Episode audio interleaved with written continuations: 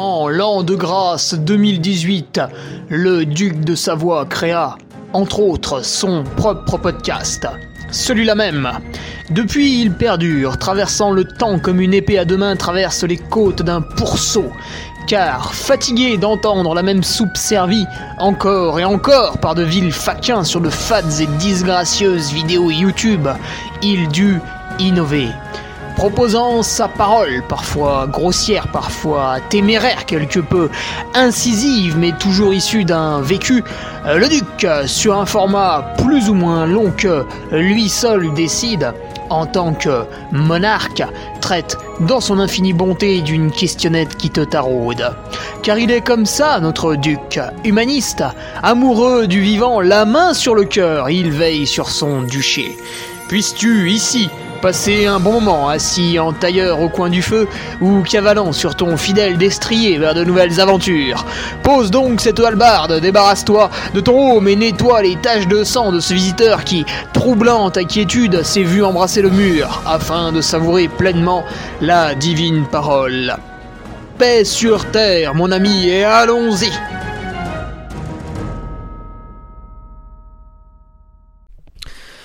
Et bonjour tout le monde, bienvenue dans le, podcast, euh, le numéro 189. Allez, on va atteindre bientôt les 200, tiens, pour te faire plaisir. On va regarder ensemble, cher auditeur, quand est-ce que le 200e va être atteint. Attention les yeux, tac, 198, 200, incroyable, on sera euh, le 16 mars. Voilà.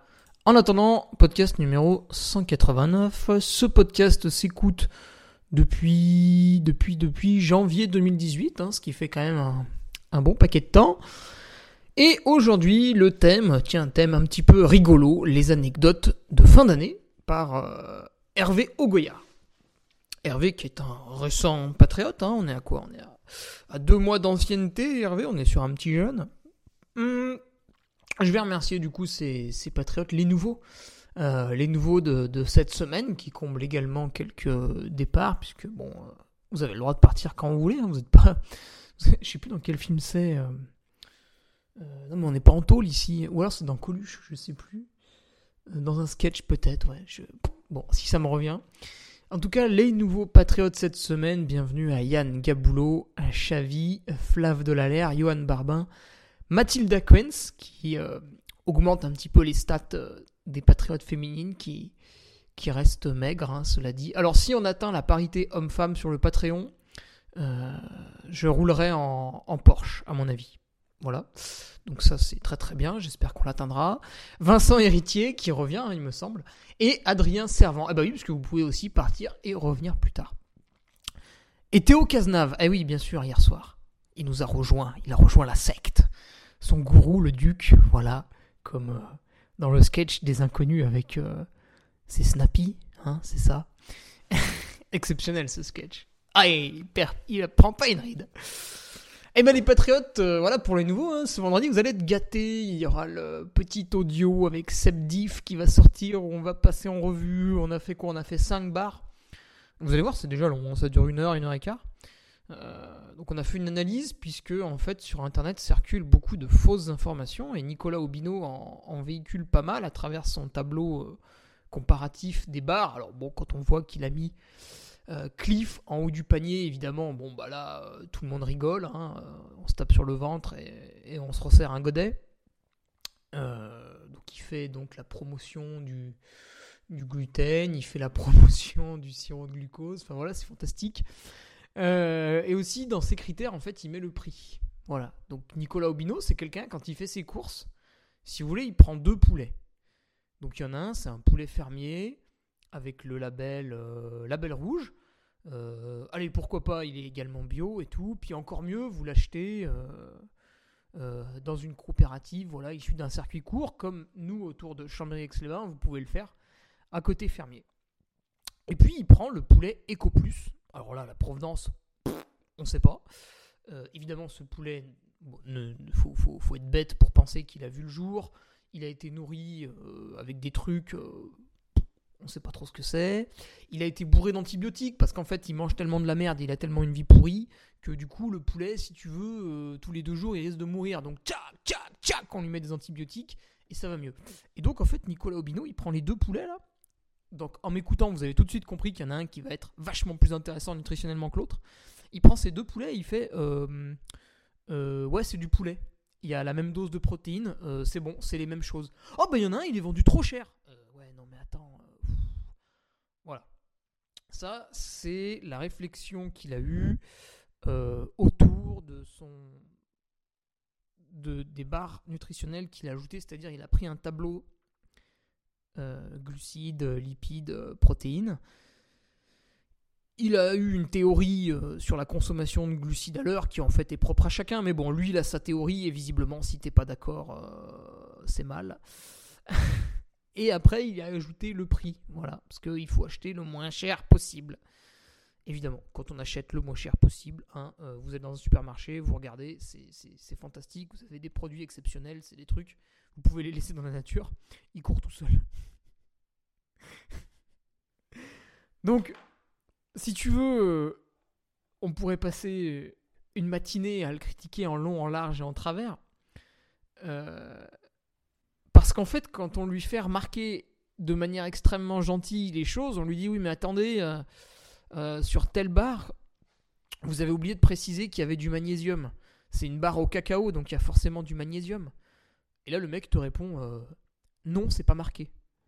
Ah, tu dis, bah oui, c'est pas marqué. Parce que vu qu'on utilise du cacao, le magnésium est dans le cacao. Donc c'est pas marqué, mais c'est induit, parce que tout le monde sait qu'il y a du magnésium dans le cacao. En fait, quand sur une barre c'est marqué magnésium, ça veut dire que l'industriel a rajouté du magnésium. Vu que son produit n'en contenait pas, il en a rajouté.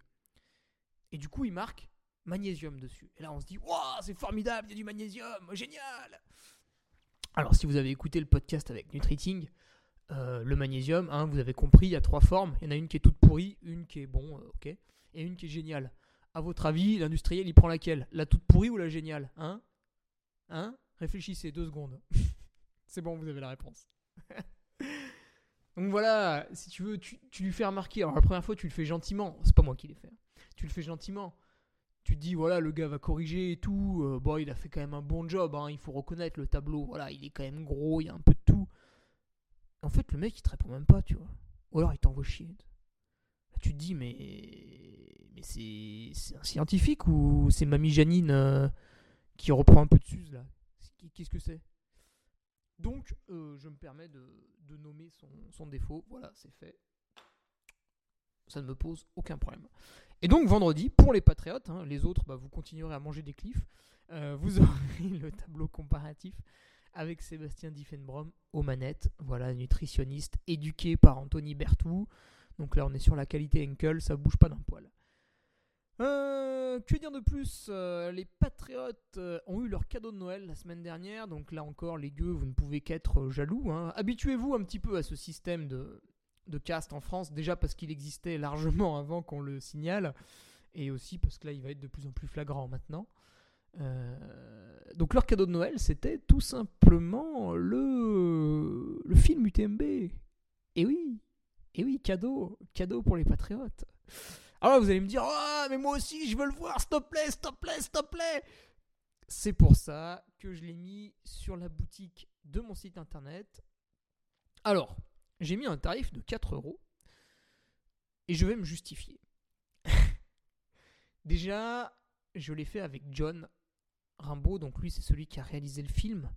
Il s'est servi de ce film pour valider son année dans son école de cinéma. Il a beaucoup bossé. Il m'a fait une première version qui était déjà très très belle. Alors déjà, il a été présent tout au long de l'année pour me filmer dans diverses situations. Mais il a fait une première version qui était très très belle. Moi, je suis quelqu'un très contemplatif. Euh, j'ai trouvé ça joli. Il y avait trois images de drone. J'ai dit, waouh, John, c'est génial. Allez, banco, on y va. Après, on l'a montré à une ou deux personnes un peu du milieu. Et ils ont dit, ouais, il y a ça, ça et ça à corriger. Tac. Donc au final, le mec a fait quatre versions et on a proposé au cinéma la quatrième version. C'est donc celle que vous pourrez acheter. Alors j'ai mis 4 euros euh, parce que déjà, quand vous payez 4 euros sur mon site internet, il y a euh, que je dise pas de bêtises, voilà, je l'ai sous les yeux.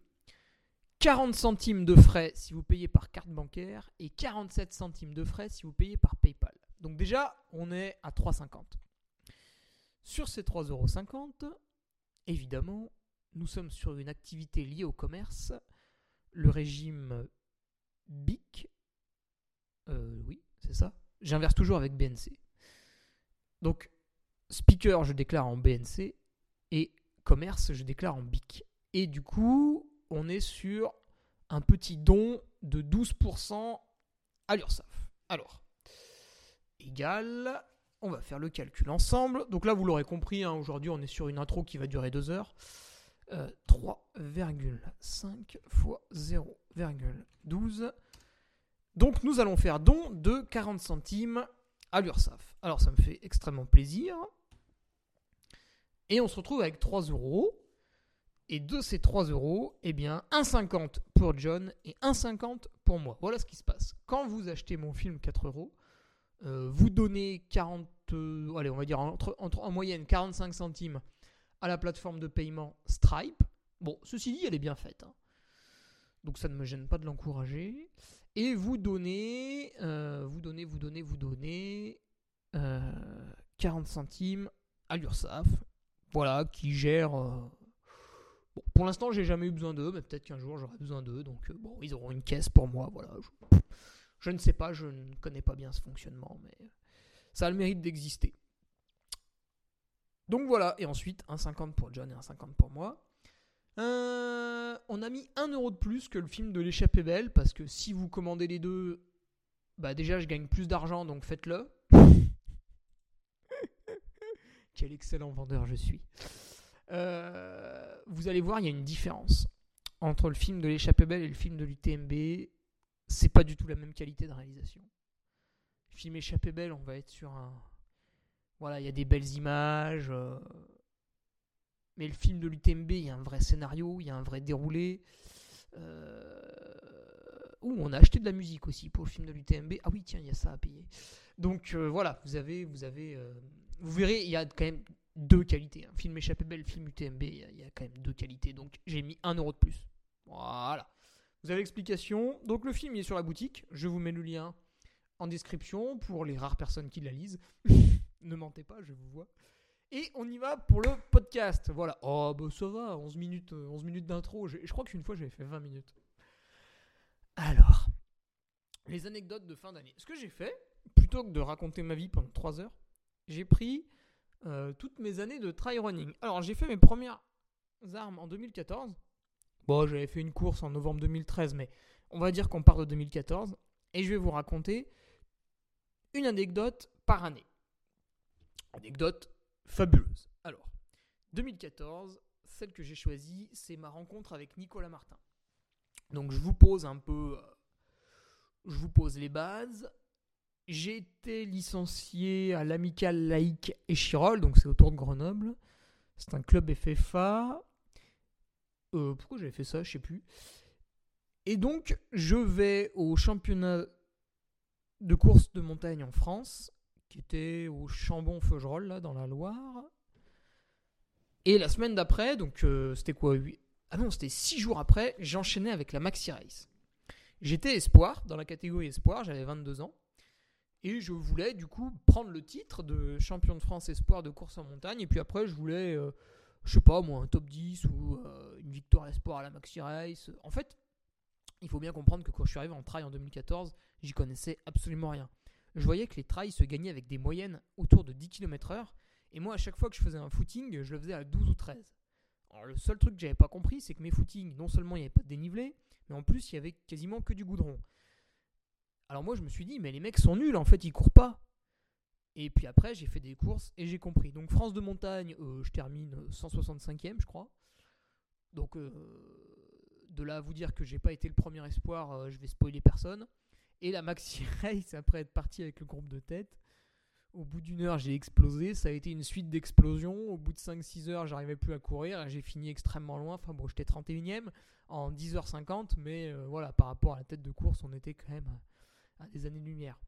Et en fait, on covoiture pour aller aux France de montagne et à l'amicale laïque et Chirol, qu'est-ce qu'il y a? Euh, Il y a Nicolas Martin. Donc Nicolas Martin, lui, en 2014, il allait faire euh, deuxième aux France de Trail, etc. Donc il était, là, il commençait à éclore un petit peu, si tu veux. Bon, il avait déjà été en équipe de France en 2013, mais les perfs allaient commencer à s'enchaîner pour Nico. Et donc, il me rencontre, dans la voiture, on discute un petit peu, puis lui, c'est quelqu'un qui est très intéressé, très passionné par, euh, par tout le monde. Et il me demande un petit peu, voilà, d'où je viens, euh, ce que je fais. euh, pourquoi je suis venu dans le club, etc. Puis je lui dis, bah ouais, moi je me suis mis à la course à pied, avant je faisais du vélo, donc je lui dis, voilà, j'avais couru un peu en élite nationale et tout. Et Nico, il situe le, le niveau sportif, donc il s'est dit, putain, le mec, physiologiquement, il est assez bon, quoi. Puis après, il s'est dit, ouais, mais bon, il a quand même jamais couru, quoi, c'est bizarre. Je lui dis, bah ouais, moi j'aimerais bien gagner en espoir. Et lui, il savait ce que ça représentait de gagner en espoir. Alors à l'époque, il n'y avait peut-être pas beaucoup d'espoir aux France de montagne. Je crois qu'il y en avait que deux ou trois dans les 20 premiers. Alors qu'aujourd'hui, avec les. Enfin, il est plus espoir, mais les, les Sylvain Cachard, les Baptiste Fourmont, euh, Vincent. Mince, j'ai oublié son nom. Euh, voilà, vous avez. euh, Simon Pacard, etc. Vous avez une tripotée de jeunes qui peuvent, euh, pourquoi pas même être euh, champions de France de course en montagne en fait. Et donc il se dit ouais putain quand même le mec est, le mec est sûr de lui quoi. En fait pas du tout j'y connaissais rien. Donc on fait la reco. Le parcours faisait 12 bornes. Et euh, le samedi on fait la reco. Et en haut de la première grande montée, au lieu de se taper toute la descente, Nico et les autres qui étaient forts du, club là, ils se font ramener en voiture. Et puis moi je dis avec un autre ouais non mais c'est bon, euh, je rentre à pied et tout machin. Et euh, en fait, bah du coup, euh, j'ai commencé là à faire un peu trop. Et Nico, il s'est dit, putain, le mec, en plus, il enchaîne avec la Maxi Race, là, il fait, putain, c'est un fou, quoi. Et puis, bah, derrière, oui, j'ai échoué. Alors, il s'en doutait en son fort intérieur. Et du coup, on a pas mal discuté. Et en fait, à partir de ce jour-là, on a gardé le contact. Et par exemple, la semaine d'après, à la Maxi Race, donc là, il me voit partir. Puis je lui avais dit, ouais, France de montagne, je connaissais pas, mais Maxi Race, peut-être je préfère et tout. Et il me voit partir avec les premiers. Lui, il me voit passer à Saint-Eustache. J'étais avec euh, Benoît Girondel. J'étais avec euh, Aurélien Collet. Donc, on était autour de la 15e place, je crois. Ou 20e, je sais plus bien.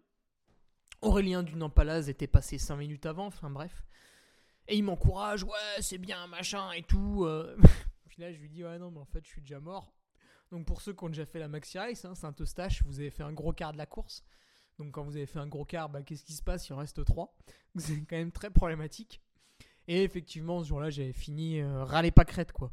Et donc, bah, finalement, on avait continué à discuter avec Nico parce que lui avait vu euh, que j'étais, j'avais quand même beaucoup d'envie, euh, mais que je faisais, bah voilà, n'importe quoi. hein. Vous faites les France de montagne le dimanche, le vendredi d'après, non, le samedi d'après à 2h du mat, euh, vous êtes au départ de la Maxi Race. C'est votre première expérience euh, sur trail long, enfin, ou ultra même, certains diront. Voilà, c'est. ju- Jusqu'alors, j'avais fait un petit run de 4 heures, c'est tout. Donc c'était fantastique, on était à un niveau de préparation qui était proche de, de zéro. D'ailleurs, ce jour-là, la Maxi Race, je passe la ligne d'arrivée, je suis le seul coureur, le seul, hein, il n'y en a pas d'autre, à m'être allongé 2 heures, 5 mètres après la ligne. J'ai pas bougé. J'ai pas bougé. J'ai franchi la ligne, j'ai fait quelques pas, je me suis allongé et j'ai attendu deux heures. Et c'est à ce moment-là où euh, ma mère qui était venue me ravitailler, donc elle faisait des trails depuis longtemps, ça la faisait rire de me voir faire un trail long, et elle me dit Ouais, bon, Hugo, on va peut-être y aller maintenant. Deux heures après l'arrivée, parce que bon, elle voulait rentrer, tu vois, tu sais, au bout d'un moment, j'avais déjà fait 11 heures pour faire le tour du lac, c'est bon, quoi, fallait rentrer à la maison. Donc fabuleux, quoi, première expérience merveilleuse. Alors, 2015, l'année 2015. L'année 2015, je retiendrai cette anecdote avec euh, la rencontre avec Patrick Bringer. Alors, 2014 et 2015, j'étais à l'école d'ingénieurs euh, de Grenoble INP, qui est les Cisards. Donc, c'est la seule qui n'est pas à Grenoble, qui est à Valence. C'était très sympa pour s'entraîner. euh.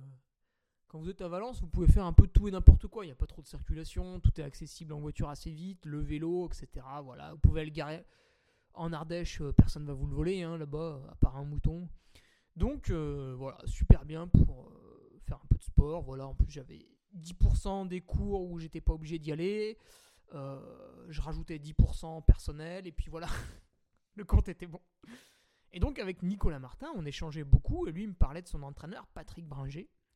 Et à l'époque, Nicolas n'était pas professionnel, donc il avait son travail de hum, livreur de sacs de farine, un travail extrêmement facile, où vous vous levez euh, tard, hein, vers 2-3 heures du matin, et puis euh, vous finissez à midi, vous portez des sacs qui sont pas très lourds, ils font 25 kg, vous en portez deux d'un coup, ça fait 50. Et donc lui, l'après-midi, il faisait une sieste en début d'après-midi, et après il pouvait faire 1 heure, 1 heure 30, 2 heures d'entraînement, et c'est Patrick Bringer qui faisait ses entraînements. Et déjà, je relevais quelquefois des trucs un peu amusants.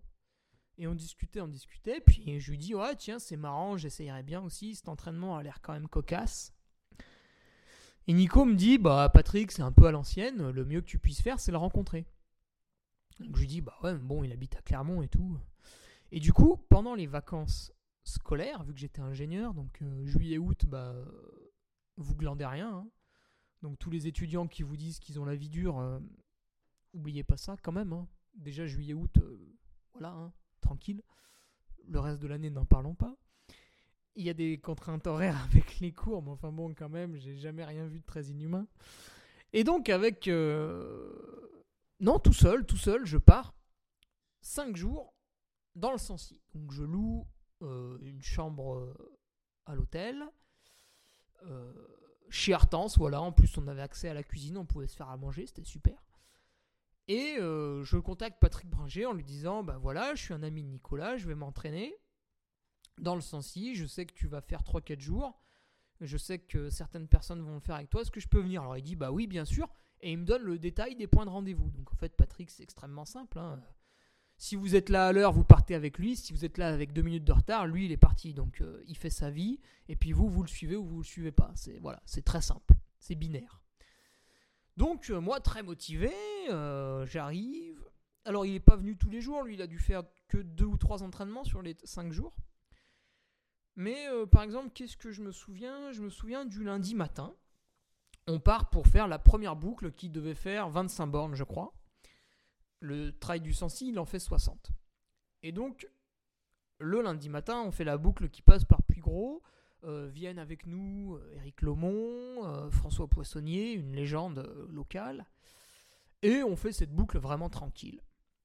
Donc, je sais pas, on a dû mettre 3h30, peut-être 4h en comptant les pauses, je me rappelle plus bien.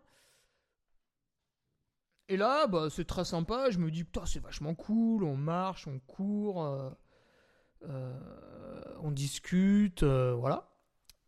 Et puis on rentre. Et après, il y avait deux autres coureurs qui étaient entraînés par Patrick, qui logeaient aussi sur le Mont d'Or. Donc c'était euh, Julien Le Breton, Julien Leclinch et un qu'on a un peu perdu de vue depuis le Covid. C'est comment il s'appelle Qui bosse à Salomon ah, je vois son visage, mais j'oublie son prénom. C'est assez courant avec moi. Bref, ça me reviendra peut-être. Et donc, Patrick leur avait mis le soir deux fois 15 fois 30-30 en côte. Donc, euh, bah, après 3h30 le matin, tac, on va faire ça. Et euh, là, j'avais trouvé l'exercice relativement difficile. En plus, Jonathan, voilà, c'est Jonathan qui s'appelait. Il a à peu près mon niveau. Voilà. Donc, Jonathan, bah, on a fait les 30-30 ensemble. Donc, on s'est fait la peau, tu vois, deux fois 15 fois là. Donc, euh, ça en fait quand même 30 au total. Donc le lundi, si tu veux, il y avait une belle journée déjà. Moi, j'étais là depuis deux jours. Samedi, dimanche, j'avais déjà fait des randos. Euh, le mardi, le mardi, ah oui, le mardi, donc Patrick était là le matin aussi. Il a fait lundi, mardi, mercredi. On fait deux heures de trail. Et en fait, dans ces deux heures de trail, on fait 5 fois 10 minutes seuil en côte. Alors, pour ceux qui situent pas trop l'effort, mais qui connaissent le massif du Sancy, les 10 minutes de seuil, en fait, on les fait pas tout à fait parce qu'on part du col de la Croix-Moran et on monte au puits de la Tâche. C'est fait en moins de 9 minutes pour des gens extrêmement forts comme euh, Johan Medek, Etienne Dimunch, euh, voilà. Nicolas Martin sur un one-shot. Et pour Patrick et moi, à ce moment-là, c'était 9,30. Alors, moi, j'en ai fait deux avec Patrick. Le troisième un petit peu derrière, le quatrième euh, beaucoup plus derrière et le cinquième en perdition complète de ce beau stage de sport. Le midi, truffade au bureau du col de la Croix-Moran, etc. L'après-midi, grosse pluie, on décide de se reposer. Et le mercredi matin, on revient pour faire 4 heures de rando course sur les crêtes, en faisant deux fois le, petit tour, descente vallée de Chaudefour et remontée puits de Sancy. Voilà. Donc là, déjà, vous avez un tour qui fait un petit peu plus de 1006 de dénive. On fait deux fois ça. en faisant la descente à fond et la montée tempo. Donc là, c'est extrêmement fatigant. Et après, en fait, on rentre à la voiture. Et pour rentrer à la voiture, au lieu de rentrer cool en discutant, Patrick se met devant, il met un petit tempo. Il y avait Kylian Medek avec nous, le petit frère de Johan. À ce moment-là, lui, un peu fébrile, un peu en hypo, voilà. euh, bon, moi aussi, j'étais pas fier. Il lâche quelques mètres et au lieu de l'attendre tranquille et de rentrer cool à la bagnole, Patrick a accéléré progressivement, progressivement, progressivement jusqu'à finir un petit peu la dernière descente au sprint et à lâcher tout le monde. Et du coup, arrivé à la voiture, on a attendu Kylian euh, 5-10 minutes. Enfin voilà, c'est un peu voilà pour te montrer l'ambiance. Et ce jour-là, après ces 5 jours, déjà, il faut savoir aussi que ce dernier entraînement, on l'a commencé à 6h du mat et on l'a fini à 10h. Alors que globalement, on avait tous, moi j'étais en vacances, euh, Kylian aussi, euh, les autres, euh, bah, Patrick qui est professeur, enfin enseignant au collège, était donc en vacances aussi, forcément par la force des choses.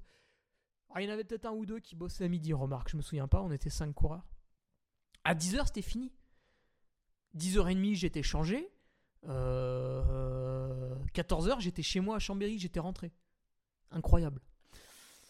Alors que normalement, voilà, moi je me serais levé, j'aurais petit déjeuner entre 7 et 8, à 9h j'aurais commencé à m'habiller, puis j'aurais démarré à 10h, j'aurais fini à 14h. Vous voyez le truc? Là non, euh, départ 6h, 10h c'est fini. Donc j'avais adoré ce petit stage, cette rigueur, euh, et depuis c'est devenu le, le coach. Voilà, on a démarré en janvier 2017. Voilà pour l'anecdote 2015. Anecdote de 2016, anecdote matos un petit peu. Donc fin 2015, après avoir remporté l'intégrale des courses, une des courses du Festival des Templiers en moins de 6 heures, 5h57. Il n'y a que Kevin Verbelen qui a fait moins que moi à ce jour.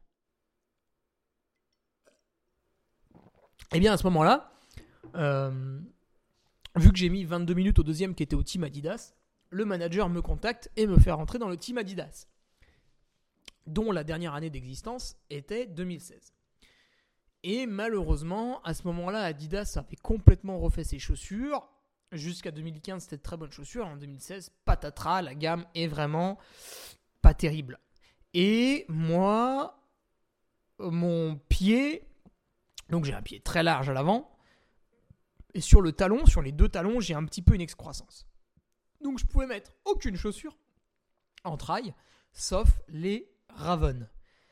Et les Raven, au début de l'été, malheureusement, je réalise un serrage un petit peu audacieux parce qu'elles avaient un. Pas un bois, mais euh, c'est pas des lacets, vous tirez dessus avec un clip là. Et je m'étais abîmé un tendon sur le dessus du pied, du coup je pouvais même plus mettre les Raven. Donc j'étais embêté pour le jour de la TDS, comment je fais? Donc je suis parti avec des chaussures de route, les Adios, qui sont des chaussures utilisées en marathon. Et encore, certains disent que ça tape trop, du coup ils utilisent les Boston ou je sais plus quel modèle. Donc je suis parti pour un ultra trail, hein, 120 km et 7000 mètres de dénivelé, avec des chaussures de marathon extrêmement légères. Au milieu, j'ai mis les Boston et à la fin, à partir des contamines jusqu'à l'arrivée, j'ai remis les Adios. Donc voilà pour l'anecdote, c'est vrai que beaucoup... et j'ai tout misé sur le fait qu'il fasse beau, hein. il aurait plu, j'étais complètement mort.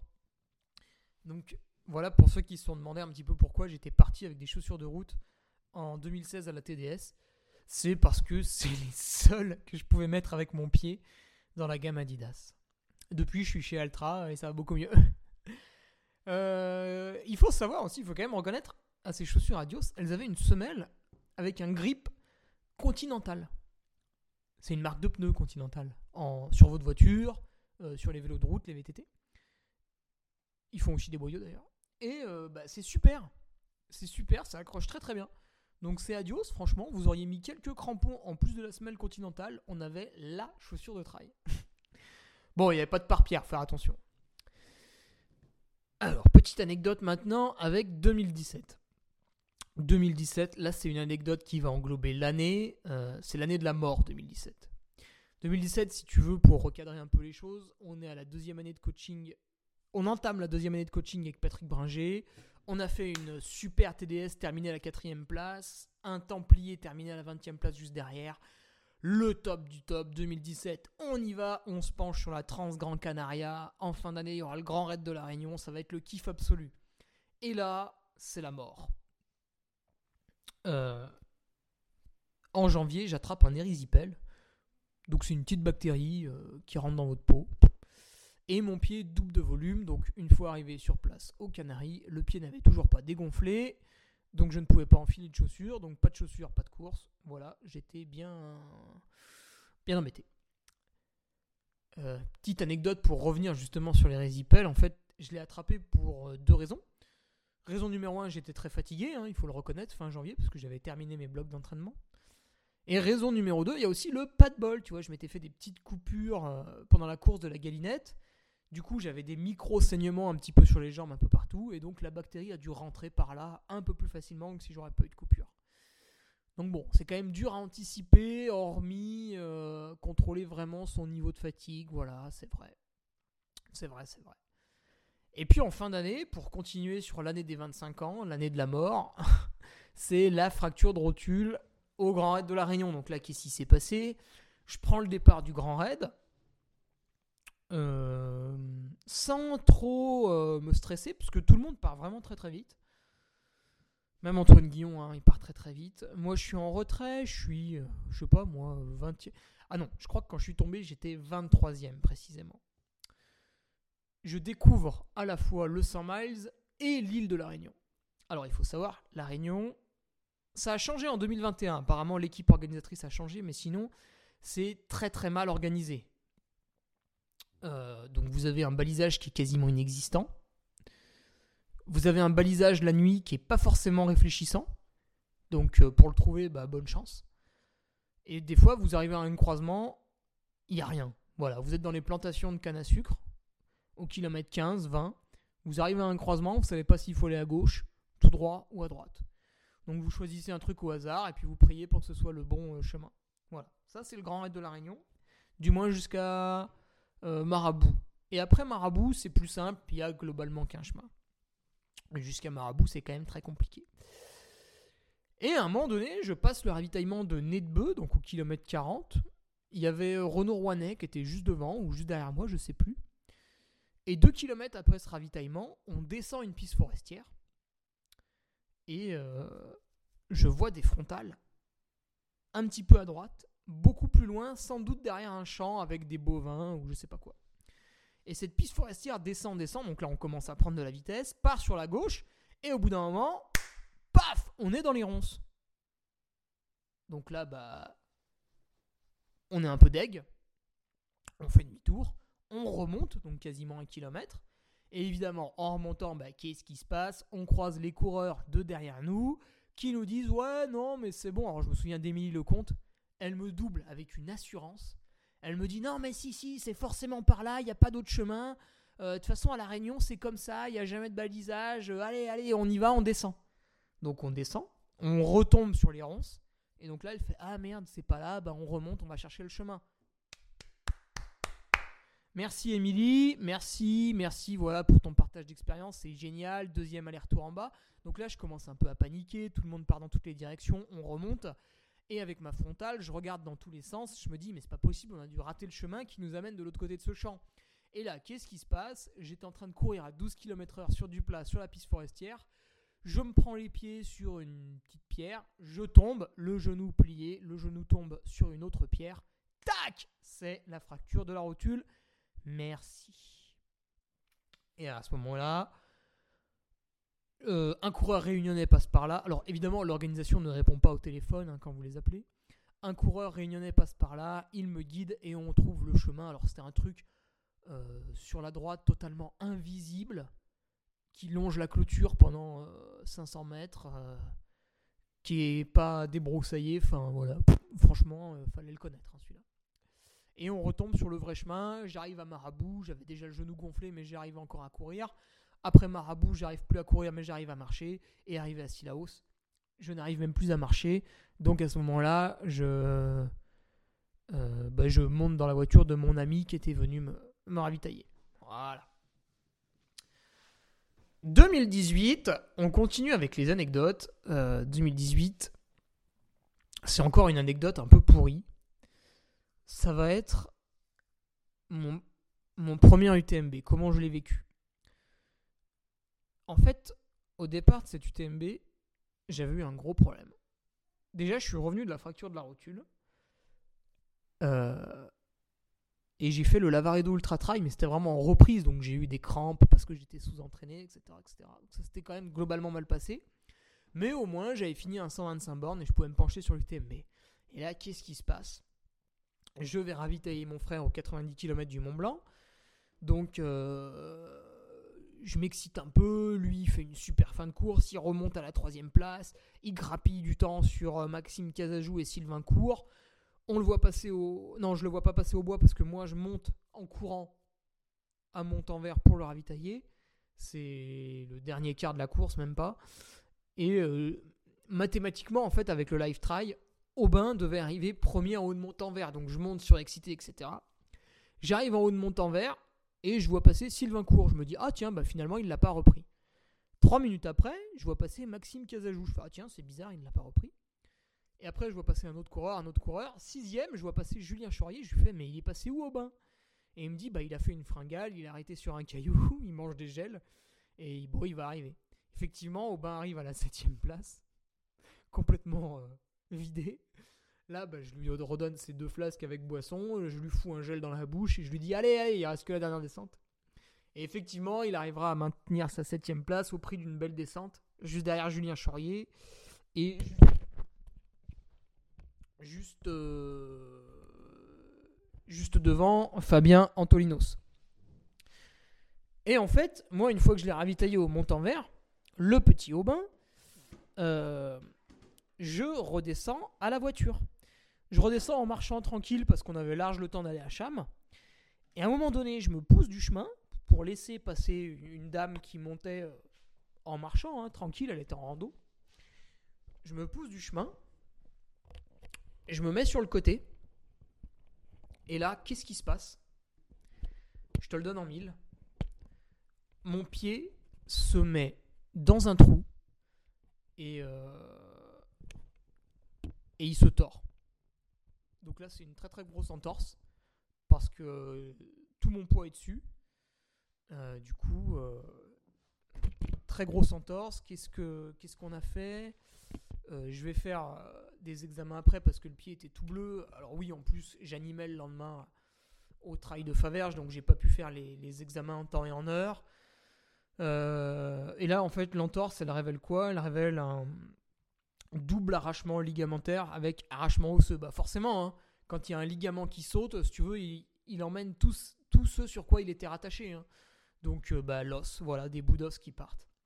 Donc là, le Toubib, après t'avoir fait cette échographie et cette radio, il te dit, ben là, monsieur, vous allez faire 6 euh, semaines d'attel. Et après, vous reprendrez par de la natation et du vélo. Là, je lui dis, ben non. Parce que l'UTMB, c'est dans 8 semaines. Il me dit, ah bah non, non, là, faut oublier, c'est pas possible, etc. Donc je me dis, bon, ben, tu sais, moi, je suis toujours très sûr de moi. Je me dis, là, je suis tombé sur un médecin, voilà, il connaît pas le sport, euh, il a, il il m'a soigné comme s'il soignait sa grand-mère, ça va pas. Je vais voir mon ostéopathe, Benoît Nave. Tac, tout de suite, il remet l'articulation en place. Il me dit, putain, t'aurais dû me voir trois jours avant encore. Euh, faut y aller tout de suite hein, quand vous avez une entorse. Il remet l'articulation en place. Il me dit Ça y est, ton pied, il est nickel. Euh, simplement, maintenant, ton ligament va mettre, euh, qu'est-ce qu'il m'a dit 7 ou 8 mois à repousser. Donc pendant 7 ou 8 mois, tu peux faire tout ce que tu veux. Bon, au début, tu auras un peu des douleurs résiduelles parce qu'il y a l'hématome, parce qu'il y a l'arrachement osseux, ça fait mal. Mais euh, le pied est dans l'axe, tu peux y aller. Par contre, si tu tords un tout petit peu la cheville, ça va complètement partir et tu reprends la guérison à zéro. Donc il me dit, tu peux faire l'UTMB, tu peux te réentraîner, tu peux y aller. Par contre, tu as une épée de Damoclès au-dessus de toi, il faut absolument pas que tu te tordes la cheville. Donc là, tu repars chez ton ostéopathe, tu te dis, bon, qu'est-ce que je fais? Je laisse le, ligament se reconstruire proprement ou j'y vais? Là, j'ai réfléchi, je me suis dit, Hugo, est-ce que tu vas euh, stopper la course à pied pendant 7 mois? Là, en à peu près une seconde, j'ai eu la réponse, c'était non. Donc je me suis dit, bon, bah, tant qu'à faire des conneries, autant reprendre tout de suite la course à pied. Et effectivement, j'étais à J plus 6 de mon entorse, donc je rappelle, hein, double arrachement ligamentaire et osseux. Hein. donc là, on est quand même sur une entorse grave. J plus 6, je refais un footing à plat. J plus 7, je refais un footing en côte sur la route. Et c'est au bout de deux semaines que je suis retourné en chemin. Donc évidemment, l'UTMB a été assez mal préparé. Voilà pour l'anecdote hein, en 2018. Non seulement j'arrivais avec une préparation proche du néant, en amont du fait de la fracture de rotule fin 2017, mais en plus, il y a eu cette entorse euh, qui a tout bousculé à 8 semaines de, l'UTMB. Donc après, j'ai fait ce que je pouvais. euh, voilà. Alors, 2019. Tiens, on continue avec euh, une petite anecdote. La déshydratation du 90 km du Mont Blanc. Alors, si vous remontez sur SoundCloud, sur le podcast de Ferrari, normalement, vous avez un petit dossier, une petite playlist qui va parler de J-30 avant le 90 de l'UTMB. Voilà, tous les jours ce que j'ai fait. Et au 90 km de l'UTMB, non, du Mont Blanc, pardon, j'étais très en forme. Donc je m'étais beaucoup entraîné avec mon coach sur Clermont. Euh, J'y allais à peu près une semaine sur deux à l'époque. Euh, J'avais même fini par euh, le déposer sur des séances de navette de 4 heures. Donc je me pointe au départ vraiment sûr de moi. Tellement sûr de moi que je prends pas les bâtons. Et le départ est donné. On laisse le chinois partir trop vite parce que le chinois part trop vite. On le sait tous, ça nous fait bien rire. D'ailleurs, on a eu raison. hein, il finit éclaté complet dans un ruisseau euh, à peine top 10. Euh, et derrière se constitue un petit groupe. Et puis finalement, avec. euh, Bon, alors Greg Volet part à la poursuite du chinois, mais c'est pareil. hein, au final, il fera 9ème en, en le ramassant. Et le chinois et lui-même, je crois. Euh, et donc, entre gens sérieux, entre guillemets, se fait un petit groupe derrière. Ceux qui ont peut-être un peu plus l'habitude des, longues distances. C'est vrai que Greg, à ce moment-là, n'en avait pas fait beaucoup. Alors depuis, il en fait un ou deux par an. Donc maintenant, je pense qu'il qu'il maîtrise un petit peu. Mais il est toujours euh, un peu feu follet. hein. Il a su rester jeune, comme on dit. Et derrière, le groupe se forme. euh, Xavier Thévenard donne le rythme. Donc là, c'est quand même pas n'importe qui. Patrick Bringer, mon coach, le suit bêtement. Et puis bah moi je les suis parce que j'ai quand même vraiment l'impression que ça va pas vite. Je suis très à l'aise. Et je me fais prendre un peu au jeu parce que en fait derrière personne nous suit, donc on se retrouve à 3. Je me dis bah tiens avec Patrick et Xavier là quand même je suis bien entouré. Et euh, finalement je me laisse un peu euh, griser, Euh, tu vois je les regarde un peu, Xavier Thévenard quand même tu fais 1500 mètres de dénivelé derrière lui, c'est assez bluffant, d'habitude c'est quand même quelqu'un que tu vois un peu plus en vidéo ou dans les magazines. Là, bon, t'es derrière lui, euh, c'est pas spécialement dur. Alors j'ai un peu un aspect contemplatif et j'oublie de boire. C'est l'année où il faisait 37 degrés à Chamonix, donc forcément, même à 4h du matin, quand vous buvez pas, vous vous déshydratez petit à petit. Arrivé au sommet du Brévent, on attaque la descente, et là j'étais pas trop à l'aise avec les névés et tout, et derrière nous, c'est des gros bourrins qui reviennent, Michel Lannes, euh, le frère de Xavier, voilà, des très très bons descendeurs. Donc ils reviennent sur nous, du coup ça m'inquiète un peu, parce que je suis un peu jeune, j'ai pas l'habitude d'être à l'avant, etc. Et arrivé au ravitaillement de Plampra, non seulement j'avais perdu une flasque sur un névé, elle a glissé, elle est tombée sur le névé, elle a valdingué je sais pas où. Et euh, ma première flasque étant vide, je ne la remplis même pas à Plampra. Donc je vais jusqu'au buet en buvant, tenez-vous bien, une flasque. 500 millilitres en 2h55, je crois, ou 2h53, voilà. 500 millilitres. Alors qu'il faisait déjà chaud, qu'on transpirait. En 3 heures, j'ai bu 500 millilitres. On n'est même pas à 200 millilitres par heure. Donc à ce moment donné, euh, je suis mort. C'est sûr et certain. Mon coach, qui avait très peu bu, mais qui avait quand même bu ses deux flasques, donc lui, il avait bu 1 litre en 3 heures, donc euh, bah, 0,333 par heure. Lui était à une certaine limite. Tous les deux, on a éclaté. Euh, et lui, en fait, ce qu'il a fait, il a bu 2 litres d'eau en une heure. Je vous mens pas. Il est arrivé au ravito du buet. Il a pris ses deux flasques. Il a bu quasiment un litre sur place de ceinture et tout. Et après, ces deux flasques qui représentaient un autre litre, il les a bu entre le buet et la Loria.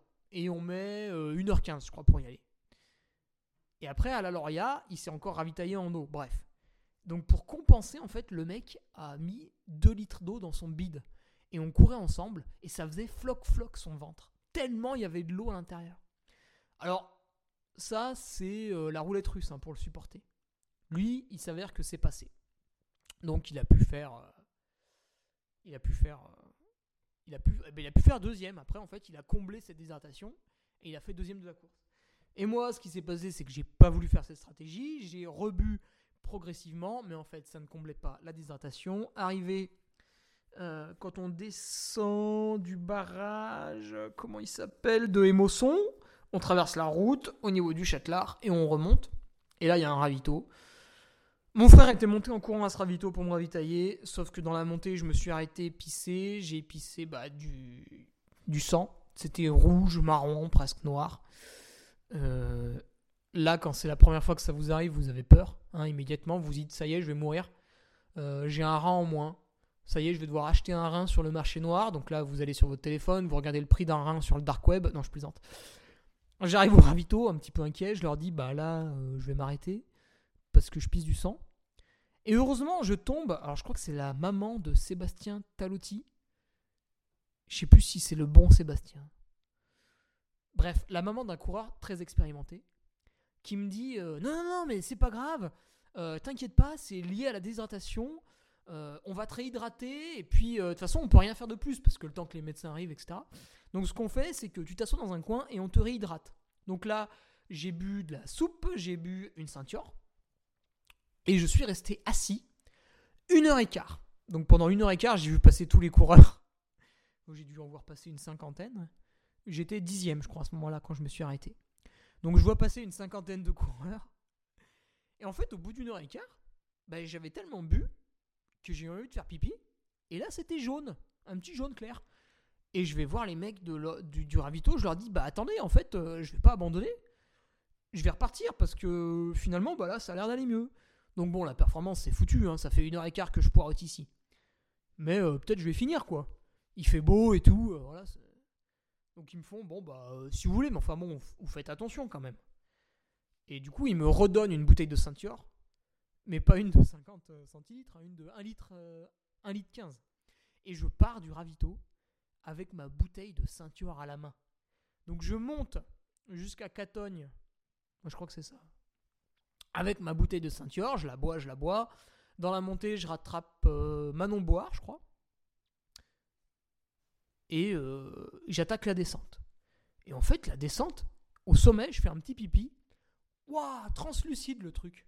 Vraiment tout blanc. Donc j'avais euh, récupéré.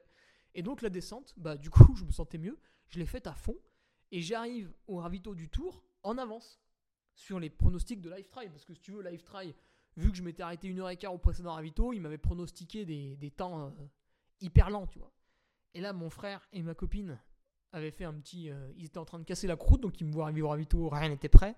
Bon, c'est pas grave, hein, parce que j'étais loin. Mais du coup, j'ai pu finir et euh, je suis remonté de la 50e à la 25e place, je crois. Voilà. Et je me suis un peu stressé, en fait, pour finir un, un petit peu vite quand même, parce que mon frère avait un, un blablacar à 18h pour rentrer. Donc voilà, fallait que j'arrive avant 18h pour qu'il me voit passer la ligne d'arrivée, sinon euh, il partait avec son blablacar. Et vu qu'on avait quand même bien rigolé, parce qu'il est resté pendant une heure et quart avec moi au ravito, quand je devais reboire et tout, c'était quand même un, franchement un, souvenir qu'on qu'on n'oubliera pas. Voilà. Alors, on se rapproche de la fin avec l'anecdote de 2020. 2020, vous le savez tous, il y a eu euh, le Covid. Mais 2020, c'était le Covid qui tuait des gens. Alors aujourd'hui, on peut débattre euh, de tout. Moi, je ne prends plus parti. Je suis ni pour ni contre, bien au contraire, comme disait Coluche. Et depuis, tout va bien. Mais euh, n'empêche que voilà, hier encore, c'est quoi C'est 150 morts, donc on est sur les chiffres de, de la cigarette. Donc bon. Par contre, en 2020, bah là, le Covid il est arrivé, personne n'était immunisé, personne n'était vacciné. euh, donc forcément, tous ceux qui étaient un peu vieux, un peu malades, tous ceux qui étaient obèses, ça a trié et ça, a malheureusement euh, décédé un peu à tour de bras. Donc voilà, confinement, patati patata. Euh, bon là sur le coup il n'y avait pas grand chose de mieux à faire. hein. Et on peut débattre, hein, on aurait pu isoler que les vieux et faire tourner la maladie chez les jeunes, mais à ce moment-là on n'était pas tout à fait sûr que... Bref, ne débattons pas de ça, mais reparlons de la situation. Donc on est enfermé, mars 2020. Le lundi 16 mars, je crois, on a été enfermé. Et le très gros problème, c'est que moi j'avais quasiment atteint un pic de forme parce que je devais aller au Madère Ultra Trail. Donc forcément, tu m'enfermes. Là, je suis vraiment pas content. En plus de ça, je perds mon job. Donc euh, non seulement je suis pas content, mais en plus j'ai très peur de comment payer les factures en fin de mois. Donc il y a euh, une rébellion qui s'installe. Et au lieu de me confiner un petit peu comme tout le monde, à ce moment-là, j'habitais sur le plateau de Savoie-Grand-Revard. Donc je peux, je peux vous le dire maintenant, je faisais quasiment 6 heures de sport par jour. Euh, alors je prenais bien soin de ne pas traverser la route pour pas tomber sur les, les forces de l'ordre. hein. D'ailleurs, si certains m'écoutent, il faudra que vous m'expliquiez pourquoi vous passiez tous les jours, hein, tous les jours au Revard, pour vérifier que 4 personnes se confinaient bien. Euh, quand on sait qu'à Chambéry-le-Haut, il n'y avait aucun contrôle. Voilà, ça, il faudra un jour que vous m'éclaircissiez ce point. Euh, et donc voilà, je faisais quasiment 6 heures par jour, je m'entraînais énormément. Euh, bah forcément, en fait, je me levais le matin et j'avais rien à faire. Parce qu'à l'époque, j'avais, j'avais pas commencé le Patreon. euh, je vivais uniquement de speaker, j'étais plus speaker, donc j'avais que du sport à faire. Donc je me levais le matin à 7h, 7h30 j'avais fini de déjeuner, derrière, qu'est-ce qu'on fait? Bah on va dehors. On va dehors, on fait du vélo, on fait de la course à pied, etc. Donc en moyenne je faisais 6 heures par jour, après je me massais le soir, une demi-heure, les étirements, tout ça. Je faisais semaine à 30, 35 heures. Et à un moment donné, euh, devait arriver ce qui, ce qui arriva. Je crois que c'était au milieu du confinement, donc au bout de 3 semaines, parce qu'on a été confiné 6 ou 8 semaines, je me souviens plus. Au bout de 3 ou 4 semaines, à l'issue d'une belle descente, je descends un cavé, et là, paf, en torse. je me tords la cheville sur une racine, ça arrive. Sauf que c'est ma mauvaise cheville, celle qui a, été fragilisée en 2018. Et donc, bah, immédiatement, le truc gonfle, double de volume, et vas-y, c'est reparti. Euh, je crois que j'avais arraché un ligament. Alors, pour rentrer, bah, il y avait 12 bornes à faire. Donc là, bon, bah, je l'ai fait en marchant, donc j'ai dû mettre 2 heures, 2 heures et demie. Je rentre par la route, et là, vous allez me dire, le karma me rattrape. Je tombe sur une voiture de gendarmerie. Et tu sais, moi, euh, le mec qui habite en campagne, en forêt, sympa et tout. En fait, qu'est-ce qui se passe? Cette voiture de gendarme, monsieur, je lui fais coucou. Pour lui dire bonjour. Parce que, en fait, quand tu. Vous l'avez sans doute ressenti différemment si vous étiez en ville, dans une des villes surpeuplées, où là, on évitait de, se, de sortir parce qu'on voulait pas se croiser les uns les autres. Enfin, même moi, hein, les trois premières semaines, quand je ramenais mes courses, je laissais le sac dans le couloir pendant 3-4 heures, je le rangeais après, puis je désinfectais certains aliments, tu vois. Enfin, c'est. Hein moi aussi, j'allais loin dans le délire au début. Donc, je comprends qu'en ville, il y avait une petite terreur. Mais si tu veux, moi, quand je sortais dans la forêt, par contre, là, il y avait. euh, voilà, c'était bon, pas de risque. Et du coup, je traverse la route, la voiture passe, je fais coucou pour dire bonjour. Et là, les gendarmes s'arrêtent. Forcément, ils voient un type euh, en basket sur la route, ils se doutent euh, qu'il y a, anguille sous roche. Et ils me font, ouais, euh, monsieur, qu'est-ce que vous faites? Je leur dis, bah, je suis sorti courir. Ils me disent, ouais, vous avez votre attestation. Je dis, bah non, parce que là, voilà, je sors courir dans la forêt, je croise personne, euh, bah, sauf vous. Euh, je suis parti une heure, deux heures, trois heures, enfin, j'avais pas vraiment de, limite, tout ça. Voilà, moi j'habite au Revard, là, juste à côté, donc j'étais à 3 km de chez moi, hein. j'étais pas non plus en pleine forêt, hein, sur le plateau. Il y a une route qui traverse qui fait la fécla le Revard. Et ils me font, euh, ouais, mais vous avez pas d'attestation, du coup, on peut pas savoir à quelle heure vous êtes parti. Je leur dis oui, non, mais bon, c'est pas très grave. De toute façon, j'ai croisé personne. Et ils me disent oui, mais monsieur, la loi, est la même pour tous. Donc là, je leur dis euh, ouais. Donc quand il m'a sorti ça, je me suis dit tiens là, je suis quand même face à un mec un peu un pointilleux. Euh, je vais peut-être la prendre là. Effectivement, j'ai pris la prune. Donc c'était 135 euros. Ah le salopard. Bon après je en veux pas dans le sens où peut-être son commandant lui avait cassé les couilles le matin en lui disant ouais faut contrôler plus strict et tout. Mais bon quand même là voilà j'étais tout seul en forêt. Euh, Il y avait peut-être plus urgent à faire. Peut-être que les moyens on aurait pu les mettre ailleurs. Donc voilà pour conclure cette anecdote. Si tu veux c'était la journée euh, du mauvais karma. Je me tords la cheville, je rentre chez moi tout penaud, je prends l'amende et euh, le soir je veux faire du home trainer pour me détendre et en fait je le casse. Me demande pas pourquoi, le, c'est un home trainer hydraulique, le liquide a fui, il y en avait partout dans le salon, enfin le bordel quoi. Je pète le truc. Donc la journée vraiment, La journée où en fait le matin j'aurais dû boire une tisane et rester dans mon lit quoi. La journée vraiment de merde. Et pour conclure cette anecdote liée au confinement, euh, ma cheville avait quand même doublé de volume, donc là tout de suite je glace, je mets des bas de contention pour limiter l'œdème, j'appelle mon ostéo qui me manipule, etc. Et euh, il me dit ce serait quand même bien que tu ailles faire une radio et une échographie. Parce que là quand même c'est bien gonflé et bien bleu. Et je dis, ouais, mais ça m'embête. Putain, on entend partout aux actualités que les hôpitaux sont pleins et tout. J'appelle pour faire ma radio. Et là, je vous mens pas. J'appelle le matin un cabinet. Euh, c'était quoi C'est euh, dans Chambéry, là, je me souviens plus. Enfin voilà, ils font euh, IRM, ils font radio, échographie. Et en général, quand je les appelle, ils me donnent le rendez-vous au bout de deux semaines. Ou une semaine quand j'ai un peu de chance. Et là, je me dis, putain, c'est saturé, Hugo. Hugo, t'es un salaud. T'es un salaud, t'as as fait du sport alors que c'était interdit.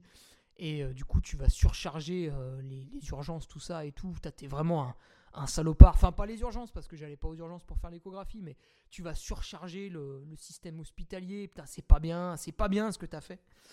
Donc j'appelle tout penaud, je m'excuse au téléphone, je fais oui madame, excusez-moi, voilà, est-ce qu'éventuellement euh, vous auriez un rendez-vous pour une échographie de la, cheville, puis bah voilà si on pouvait faire aussi une radio, parce qu'elle est en sale état. Puis je lui dis, mais bon, c'est pas urgent, hein, je comprendrais que vous puissiez pas. Et là, franchement, je vous mens pas. La dame me répond, Monsieur, est-ce que vous êtes libre cet après-midi? Je dis, bah euh, oui, oui, euh, oui.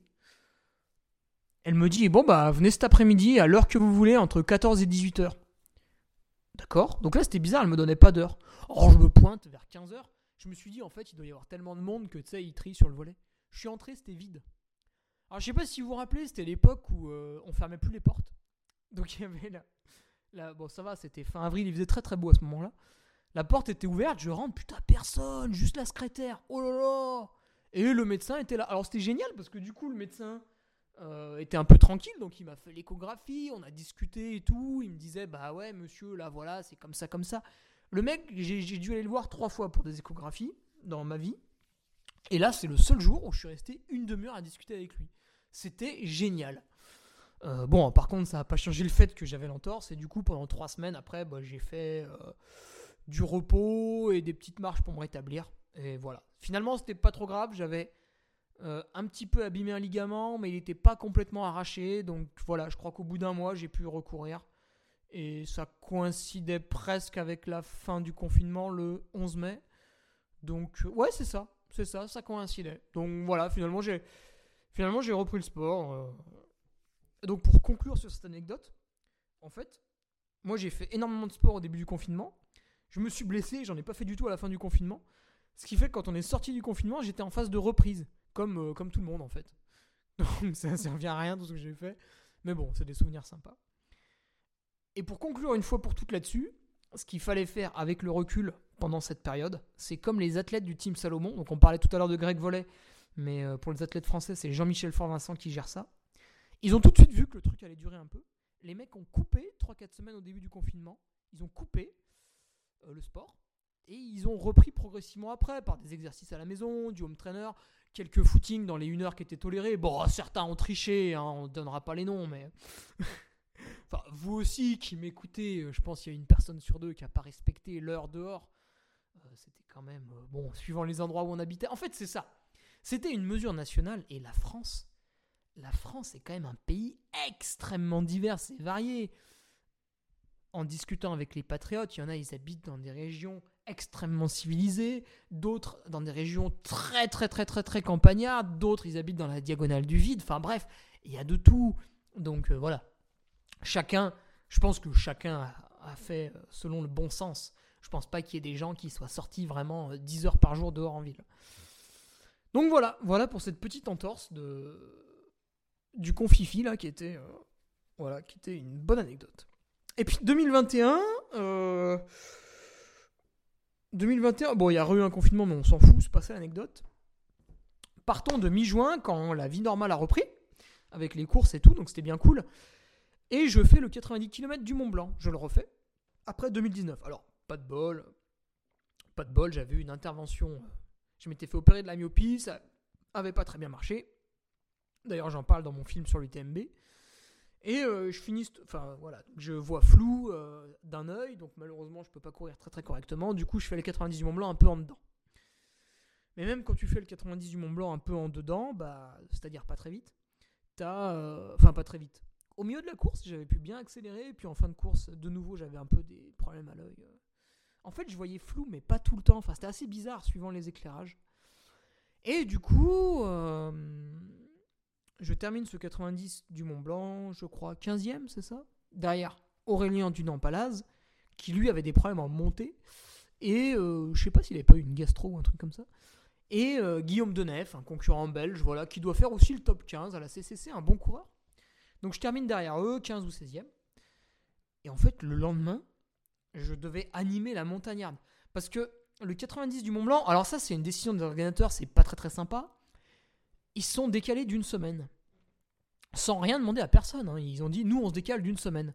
Et les autres courses ont fait, ah, mais attendez, mais nous, nous, on est la semaine d'après. Euh, vous n'avez pas le droit de faire ça et tout. Euh, les 90 du Mont Blanc, le droit, bon, il s'assoit un peu dessus. Donc ça crée deux problèmes. C'est que déjà, vous avez des coureurs qui se retrouvent, euh, peut-être pas forcément sur les deux courses, mais bon. Les bénévoles, en fait, les bénévoles du 90 du Mont Blanc, certains étaient bénévoles la semaine d'après à la montagnarde. Donc là, problème, bah, ils peuvent pas faire les deux. Il y avait aussi d'autres courses hein, que la montagnarde. Donc vous drivez plus de bénévoles, vous drivez plus de coureurs. Donc c'est très embêtant pour tout le monde. Bref. Et en fait, moi qui suis speaker, bah, j'ai fait la course euh, du 90 du Mont Blanc. Et le lendemain, le samedi, à 5h, il fallait que je donne le départ de la montagnarde. Je termine le 90 du Mont Blanc, ça devait être 15-16 h l'après-midi. Euh, je me repose chez mon ami Christophe Gézoin. Et euh, je fais la route pour aller à Saint-Nicolas-de-Véros à la Montagnarde. Bon, ça va, hein, il y a 45 minutes de route, même pas. Et là, je me couche euh, chez l'organisateur, Stéphane Roux, sa maman qui m'hébergeait, merci à, la famille. et le lendemain, le réveil sonne à 3h30 pour animer de 4h à 5h jusqu'au départ. Et là, le lendemain du 90 km du Mont Blanc, mais 90 km et 6005 de dénive, le lendemain, je me réveille, à 3h30, le réveil sonne, et là, mais j'avais mal partout. J'avais mal, mais j'avais mal. Les genoux, les chevilles, les hanches, les, talons les tendons d'Achille, chez moi, ils deviennent tout raides. Oh, j'arrivais pas à me lever, même la tête, j'avais chaud, j'avais froid. Enfin bref, j'étais bousillé par l'ultra. Et, euh, et le fait de pas dormir une deuxième nuit de suite, en fait. Enfin, de dormir peu, quoi, 4-5 heures. Parce que le départ du 90 du Mont Blanc était à 4 heures du mat, donc j'avais pas dormi beaucoup, je m'étais réveillé à 3 heures. Le, voilà, la, la montagnarde, je me réveille encore à 3 heures, à 3 heures, deuxième nuit de suite. Donc voilà, vraiment très très mal en point, il n'y a rien qu'à. Et là, je me dis, ouais, je me lève pas, je peux pas, putain, je suis trop mort, je peux pas et tout. Et dans ma tête, je me dis, non, mais attends, Hugo, t'as pas le choix. Là, il y a. Combien ils étaient à partir? 350, je crois. Il y a quasiment 400 personnes qui attendent que tu parles au micro et que tu leur donnes le départ. Donc c'est inenvisageable de pas te lever. Donc tu te lèves, tu t'habilles, tu prends ta voiture, il y avait 4 km à faire pour aller au départ, et tu donnes ce départ. C'est comme ça, c'est pas autrement. Et là, mais c'est peut-être le, le pire réveil de ma vie, c'était ce jour-là. Et franchement, mais je me suis dit, mais mais c'est. Je vais pas y arriver, quoi. Je vais pas arriver à aller donner le départ. Donc voilà pour la petite anecdote de 2021 qui me fait bien plaisir. C'est ces petits euh, à côté que vous voyez pas forcément. Donc. Et c'est pour ça que je le referai pas. Là, je voulais faire le trail hivernal des, des coursières cette année, le samedi 8 janvier. Non, le dimanche 9 janvier. Et en fait, j'anime le samedi 8 janvier au soir une épreuve dans l'Ain en nocturne. Donc je vais me coucher tard. Je vais faire la route et le lendemain, il y aura le, le trail. Donc il il faut pas faire ça, c'est trop de fatigue, c'est pas bien, c'est prendre des risques sur la route. Donc je vais pas le faire. Je rappelle, il y a aussi des. On l'a un peu oublié, mais il y a aussi des morts sur la route hein, chaque année. Bon, il n'y en a pas beaucoup, mais quand même, ça, ça, fait mal. Donc voilà, je, euh, je, vais être raisonnable et je vais pas aller au travail hivernal des coursières, un petit peu pour cette raison. Je vais arrêter de faire des enchaînements complètement débiles. Donc euh, voilà. Voilà pour la petite anecdote de 2021. Et bah vivement, euh, vivement 2022 hein, pour vivre encore plein de bons moments des anecdotes, je pourrais vous en faire 20 euh, par année. Mais on va s'arrêter là. Je crois qu'on est déjà à une heure de podcast. C'est largement suffisant.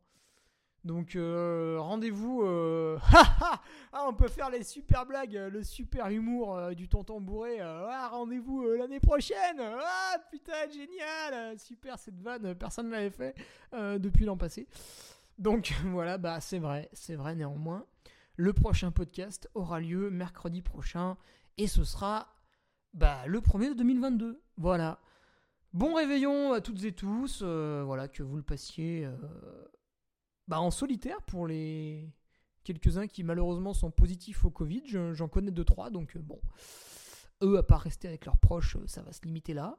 Ou en famille ou avec vos amis, si, si vous avez envie ou non. Voilà, pour moi, on sera. Ah tiens, on s'est compté. On sera neuf. Voilà, pour réveillonner. C'est pas excessif. C'est pas excessif, neuf personnes. Donc bon réveillon à toutes et tous.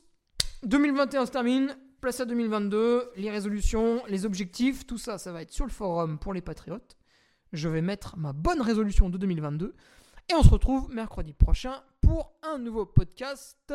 Salut, finissez bien l'année, commencez-la bien. De toute façon, il faut être irréprochable tous les jours. Et c'est comme ça qu'on progresse.